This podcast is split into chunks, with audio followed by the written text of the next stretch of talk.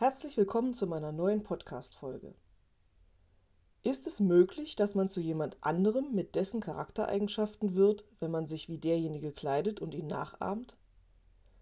Machen Kleider im wahrsten Sinne des Wortes Leute, das heißt im Hinblick auf ihre Wesensarten und Verhaltensweisen?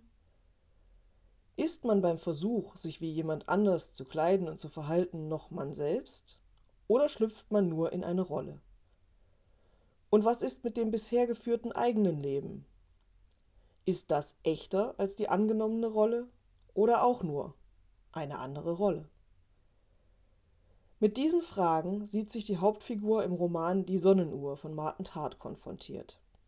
Sie selbst, Leonie, ist eher eine graue Maus, geschieden, vom Leben mehr oder weniger enttäuscht. Ihre beste Freundin Ros war ganz anders. Sie brezelte sich immer auf und trug viel Schminke und vor allem lange, krallenartige, künstliche Fingernägel. Doch nun ist sie tot, mit gerade mal Mitte 40. Gestorben an einem Sonnenstich. Und Leonie ist zu ihrer Überraschung als Alleinerbin eingesetzt worden. Bedingung ist, dass sie sich um Ros drei Katzen kümmert und in ihr Apartment zieht. Und sich möglichst wie Ros kleidet. Zögerlich erfüllt Leonie diese Wünsche und merkt recht bald, dass ihr Leben dadurch einen ganz anderen Anstrich erhält als den bisher gekannten. Sie fühlt sich hin und her gerissen zwischen dem Gefühl, etwas Unmoralisches zu tun, und dem Kick, den ihr das trotzdem gibt. Und dann ist da noch der Zweifel an Ros Todesursache. Leonie kommt nach und nach einigen Geheimnissen auf die Spur, die ihre Freundin umgaben, die sie doch so gut zu kennen geglaubt hatte. Und es wird mit der Zeit immer klarer, dass Ros ermordet worden sein muss. Aber von wem? Das verrate ich euch natürlich nicht.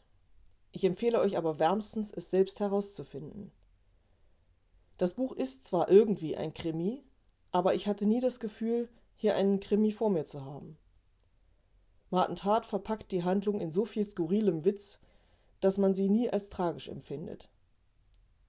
Ich hatte mir ja bereits nach der Lektüre von In unnütz toller Wut vorgenommen, mehr von Martin Tart zu lesen.